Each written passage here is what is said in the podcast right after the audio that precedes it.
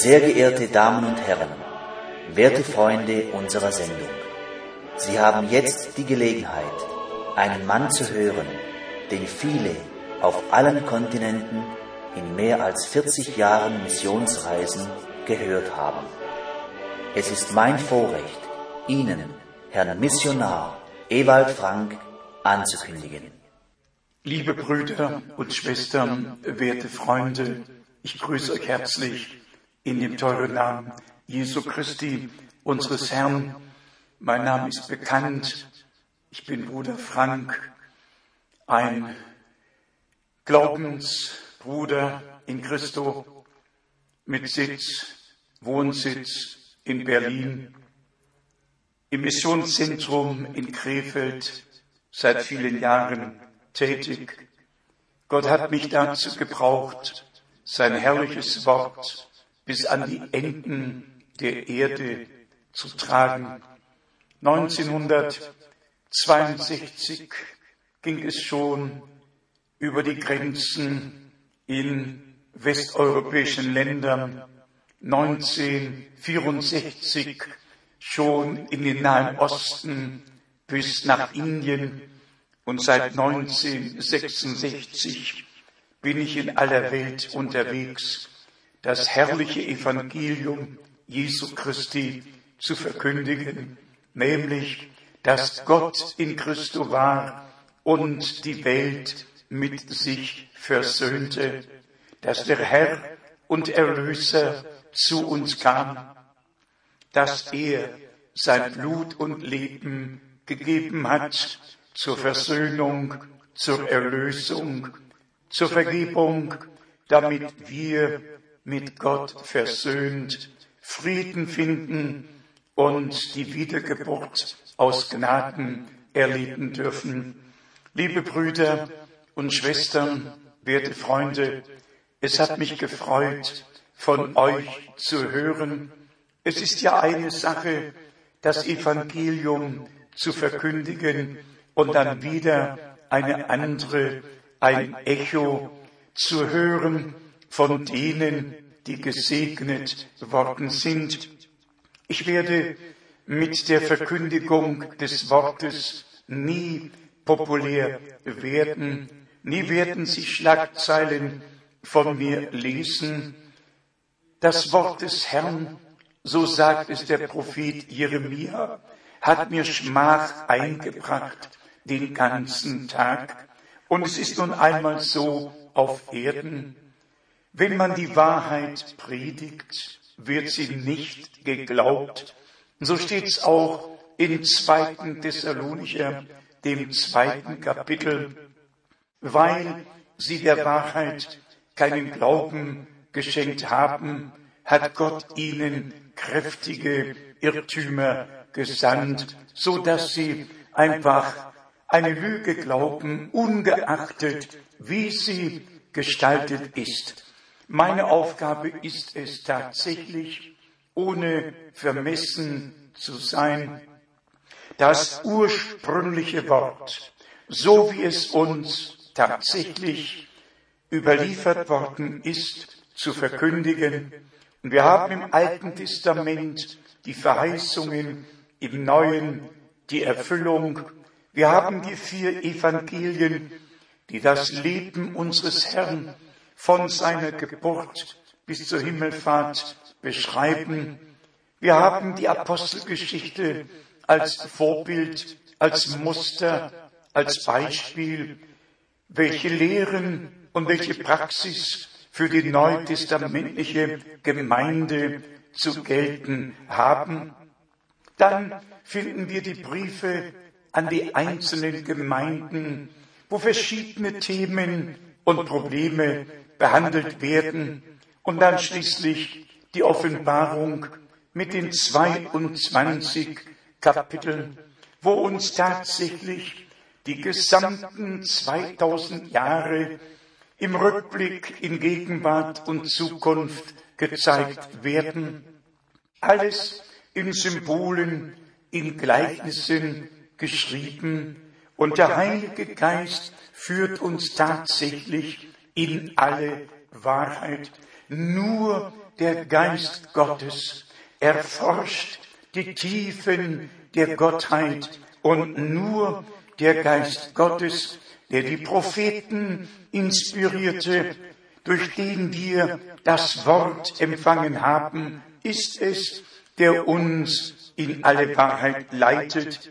Doch wie es im Alten Testament und dann auch schon in der Apostelgeschichte war, es gibt immer nur ein Original und sehr viele Nachahmungen, immer nur eine Originallehre über Gott, über Taufe, über Abendmahl. Jede biblische Lehre ist wirklich nur einmalig. Ein Herr, ein Glaube, eine Taufe. Und dieser eine Glaube ist den wahrhaft Gläubigen ein für allemal übertragen worden und dafür kämpfen wir einfach.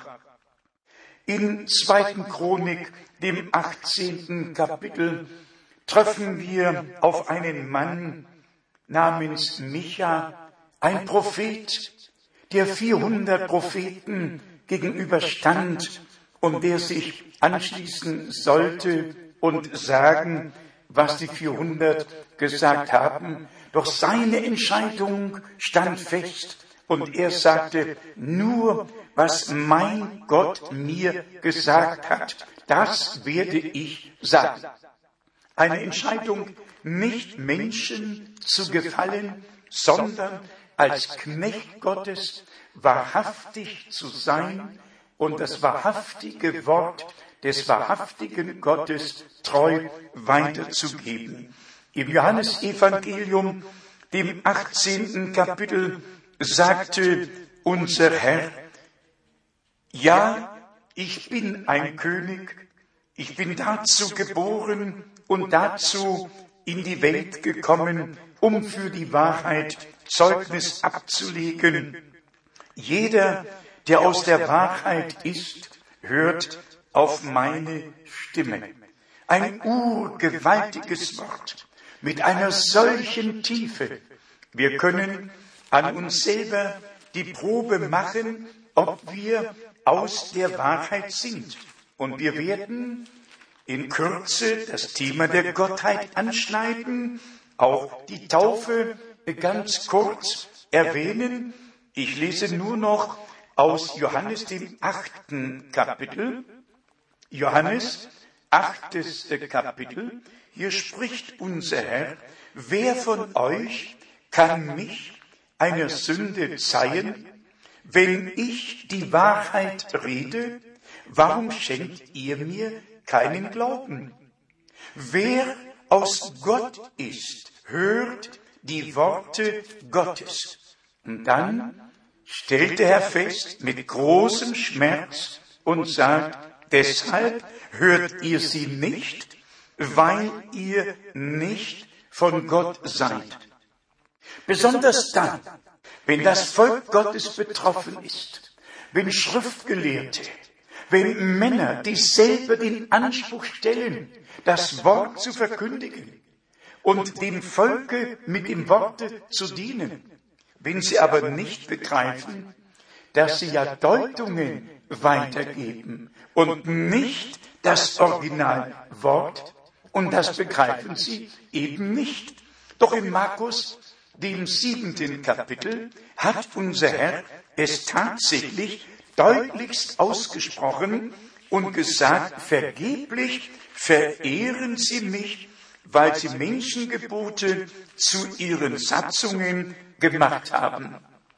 Markus 7, Vers 7 und es geht weiter mit Vers 8 und dann kommt der Herr in Vers 14 mit der Aufforderung, hört mir alle zu und versucht es zu verstehen.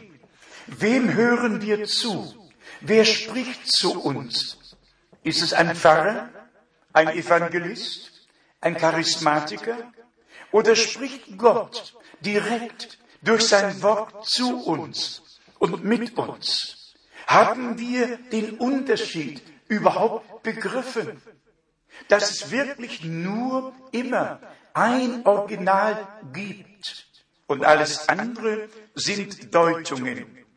Wenn wir zum Beispiel das Thema der Gottheit berühren, und das müssen wir, das müssen wir um der Wahrhaftigkeit Gottes willen. Und ich frage mich, ob die Menschen nicht doch die Bibel zur Hand nehmen sollten und nicht einfach blind vertrauen, dass das, was in ihrer Kirche oder Freikirche gesagt wird, einfach zu stimmen hat. Es stimmt erst dann, wenn es tatsächlich mit Gottes Wort übereinstimmt. Und wir brauchen uns da gar nichts vorzumachen. Wir haben ja nicht nur eine Kirche, wir haben 342 Kirchen im Weltkirchenrat vereint und alle beziehen sich auf Gott, alle beziehen sich auf die Heilige Schrift und alle gehen in verschiedene Richtungen und haben ihre eigenen Lehren und ihre eigenen Deutungen. Um es offen auszusprechen, das ganze Christentum ist vom Original abgefallen, abgewichen in jeder Hinsicht. Das beginnt schon mit der Lehre über Gott. Das ganze Alte Testament, 4000 Jahre sind vergangen, ohne dass irgendjemand auf den Gedanken gekommen wäre, dass im Himmel drei sind. Das wäre keinem Menschen eingefallen. Keinem Abraham, keinem Adam, keinem Moses, keinem Elia. Keinem Menschen wäre das je in den Kopf gekommen. Geschweige hätte man solch einen Gedanken dann irgendwie lehrmäßig weitergegeben. Und dann kommen wir zum Neuen Testament. Auch da gab es nicht einen einzigen Hinweis und gibt es keinen einzigen Hinweis, dass im Himmel drei existieren, dass man sagen würde, der Vater ist ewig, der Sohn ist ewig, der Heilige Geist ist ewig. Das gibt's einfach gar nicht. Das ist Menschenlehre, aber nicht das, was die Heilige Schrift lehrt. Wie schon erwähnt, das ganze Alte Testament legt Zeugnis ab von dem einen wahren Gott. Der ist von Ewigkeit zu Ewigkeit, offenbart sich auf verschiedene Weise, ist Schöpfer, Erhalter, König, Richter, Retter, alles in all. Sogar im Alten Testament hat er sich als Engel des Bundes sichtbar geoffenbart. Er hat sich ebenfalls in der Wolken- und Feuersäule kundgetan. Wir haben all die Offenbarungen Gottes in einer großen Fülle schon im Alten Testament. Und dann haben wir die Ankündigung, dass der Messias kommen wird, dass der Herr kommen wird, der Erlöser kommen wird. Der Erlöser ist derjenige, von dem geschrieben steht, wir können anfangen mit 1. Mose 3, Vers 15, nämlich, dass der Same Gottes durch das Weib kommen und der Schlange den Kopf zertreten würde. Im gesamten Alten Testament, schon bei Abraham, bei David, in all den Propheten, hat Gott schon angekündigt, was sein würde. Besonders wenn wir da zu 2. Samuel 7, Vers 14 gehen und das dann mit Hebräer 1, Vers 5b vergleichen.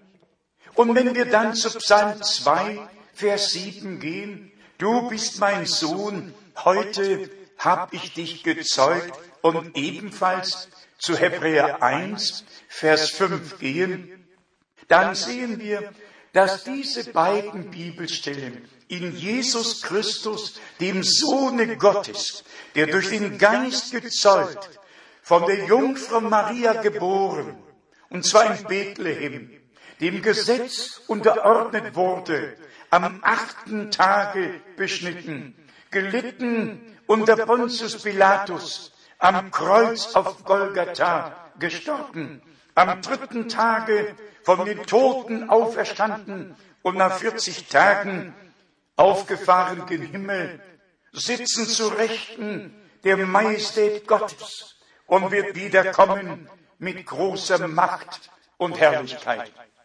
So finden wir schon geschrieben im Psalm 110, setze dich zu meiner Rechten, bis ich hinlege die Feinde zum Schemel deiner Füße. So finden wir es in 1. Korinther 15, Vers 28. Wenn ihm alles untertan sein wird, dann wird auch der Sohn sich dem unterwerfen, der ihm alles unterworfen hat. Und zwar, nachdem er als König geherrscht und alles besiegt unter seine Füße getan hat, wird er als König herrschen und wir werden mit ihm herrschen. Was die Gottheit betrifft, so haben wir auch im Neuen Testament die klaren Aussagen. Meine Augen fallen auf Römer Kapitel 3, Vers 30. So gewiss es nur einen einzigen Gott gibt. Ich lese nicht aus der Zeitung, ich lese aus keinem Katechismus, ich lese aus der Heiligen Schrift. So gewiss es nur einen einzigen Gott gibt. Ja, wer will denn aus diesem einen einzigen, und ich bitte darum, wer will es wagen, aus diesem einen einzigen, zwei einzige oder drei einzige zu machen, wenn die Heilige Schrift sagt, ein einziger.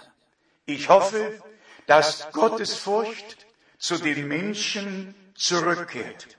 Und ich hoffe, dass alle begreifen, dass kirchliche Lehren nicht in Übereinstimmung mit der Lehre Christi und der Lehre der Apostel sind. Im Übrigen darf es bemerkt werden, es gibt da nicht nur eine Stelle, sondern das ist der Tenor der ganzen heiligen Schrift und es bedurfte keiner Beweisführung im Neuen Testament, dass Gott nur einer ist, weil es alle wussten.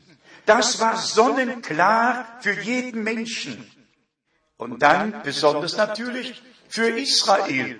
Denn so hat es Gott der Herr im ersten Gebot gesagt. Ich bin der Herr, dein Gott. Er hat auch gesagt, höre Israel, der Herr, dein Gott ist einer. Er ist der Ewige. Du sollst keine anderen Götter haben neben mir, nicht neben uns. Das uns in der Bibel bezieht sich nie auf Personen Gottes, sondern immer auf Gott den Herrn und diejenigen, die um ihn sind. In Galater 3 haben wir ja auch den Ausspruch in Vers 20. Ein Mittler aber vertritt nicht einen einzigen, Gott aber ist ein einziger. Ja, soll ich euch tatsächlich eine Dreiheit vorstellen? Ich glaube, dass Gott der Herr mir diese Gotteslästerung vergibt. Ich weiß nicht, ob ihr sehen könnt. Meint ihr wirklich, und ich sage das mit tiefem Schmerz, meint ihr wirklich, dass Gott zu dritt von Ewigkeit her existiert, dass man sagen kann, das eine ist der Vater, das andere ist der Sohn und das dritte ist der Heilige Geist. Gott ist ein Gott. Und deshalb steht immer wieder geschrieben, dass es nur einen Gott gibt. Aber der eine Gott hat sich im Himmel als unser Vater auf Erden in seinem eingeborenen Sohn zu unserer Rettung geoffenbart, um uns als Söhne und Töchter Gottes wieder aufzunehmen und in die Sohnschaft, in die Kindschaft zurückzubringen und uns das ewige Leben zu schenken. Und deshalb musste sich Gott auf Erden im Fleischesleibe offenbaren. Nicht ein Sohn Gottes, der vorher schon Gott war und im Übrigen bin ich noch über eine Sache erzürnt, und zwar über die neuen Übersetzungen. Und zwar lesen wir immer noch in unseren Bibeln, die ja nun zig Jahre, zum Beispiel ich habe zig Jahre in Johannes 1, Vers 18 gelesen. Niemand hat Gott jemals gesehen. Der eingeborene Sohn, der an des Vaters Brust liegt, hat Kunde von ihm gebracht. In der neuen Übersetzung, sogar griechisch-deutsch, interlinear, heißt es wie folgt. Gott niemand hat gesehen jemals, der einzig geborene Gott. Man überlege, hier in der neuen Übersetzung steht nicht mehr der eingeborene Sohn, sondern der einzig geborene Gott. Ja, wo gibt's einen einzig geborenen Gott? Sogar das Wort Gottes ist in Menschenhände gefallen. Und die Leute merken es nicht. Sie sehen auch den Unterschied nicht. Ich weiß nicht mehr, wo alles enden wird. Ich bin mit innerem Schmerz erfüllt.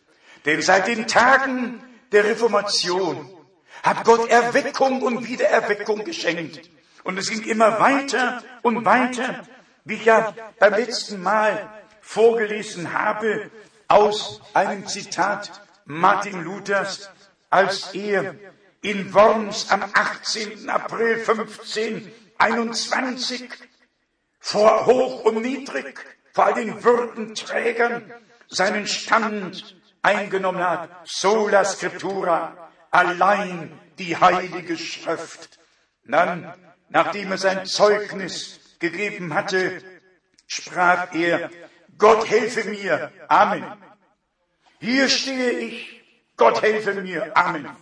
Er stand als der erste Zeuge nach der langen Zeit des Mittelalters, wo alles untergegangen war, Menschenrechte nicht mehr da waren, Freiheit des Gewissens nicht mehr geübt wurde, wo Religionsfreiheit nicht mehr existierte, wo nur noch eine Weltmacht da war und die hat das Schwert, das irdische Schwert genutzt, nicht das geistige Schwert, das irdische, wenn ich daran denke, dass allein im 30-jährigen Krieg von den 25 Millionen die im betroffenen Gebiet wohnten, zehn Millionen nicht mehr waren, besonders im Münsterland. Man stelle sich vor, man stelle sich vor, dass in deutschen Landen, in deutschen Landen im 30-jährigen Krieg zehn Millionen Menschen ermordet worden sind. Ja, und alles im Namen des Vaters, des Sohnes und des Heiligen Geistes. Brüder und Schwestern, es muss einmal gesagt werden, die Gemeinde des lebendigen Gottes wird jetzt aus allem herausgerufen. Und dann haben wir alle vernommen, was in Berlin geschah. Der berühmte Kirchentag.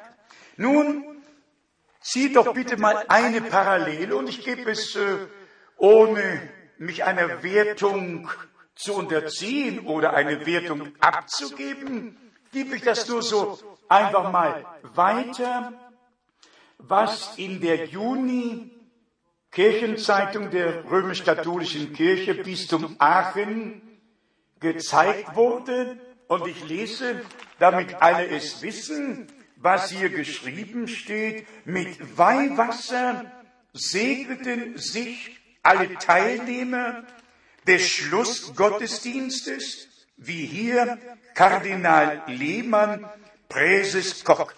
Jetzt überlege man sich, die Reformation ist beendet, der protestantische Repräsentant wird mit dem Weihwasser des katholischen Würdenträgers auf der Stirn geweiht, macht die Augen dabei zu und lässt alles über sich ergehen.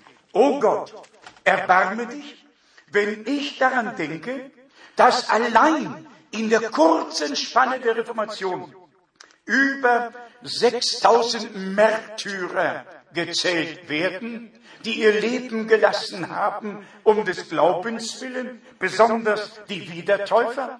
Und wenn ich, Ewald Frank, heute mit der göttlichen Originalbotschaft komme und allen Leuten sagen muss, kehret zu Gott und seinem Wort zurück, denn alles andere ist Betrug, sind Menschenmeinungen, Menschenlehren, die nicht zu Gott führen, sondern von Gott trennen. Die Botschaft lautet, ihr mein Volk, kommet heraus, sondert euch ab, rühret nichts Unreines an, dann will ich euch aufnehmen. Brüder und Schwestern, die Wiederkunft Jesu Christi steht nahe bevor. Der letzte Ruf ergeht und deshalb die Mahnung, die Heilige Schrift ernst zu nehmen und wirklich zum Original zurückzugehen, überzeugt auch doch selber, was die Heilige Schrift lehrt und was Kirchen und Freikirchen lehren. Das Schlimme ist, dass alle Kirchen und Freikirchen aus dem Becher Roms getrunken haben und in Übereinstimmung sind, in Übereinstimmung untereinander.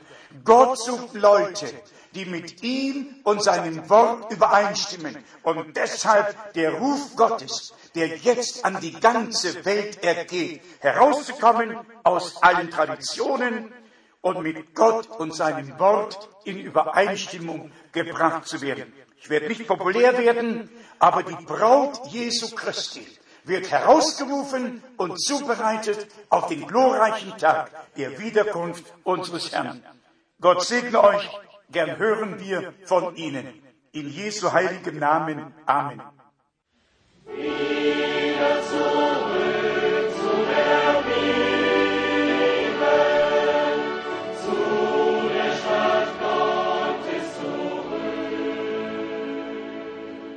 Sehr geehrte Damen und Herren, Sie haben gerade die Sendung gehört. Was sagen Sie dazu? Natürlich ist eine solche auf die Heilige Schrift gegründete Predigt ganz anders, als wir sie gewohnt sind. Sollten Sie daran interessiert sein, mehr über den Heilsplan Gottes mit der Menschheit zu erfahren, würden wir uns freuen, von Ihnen zu hören. Kostenlose Literatur wird auf Anforderung zugesandt. Unsere Anschrift ist Missionszentrum Postfach 100 707 in 47707 Krefeld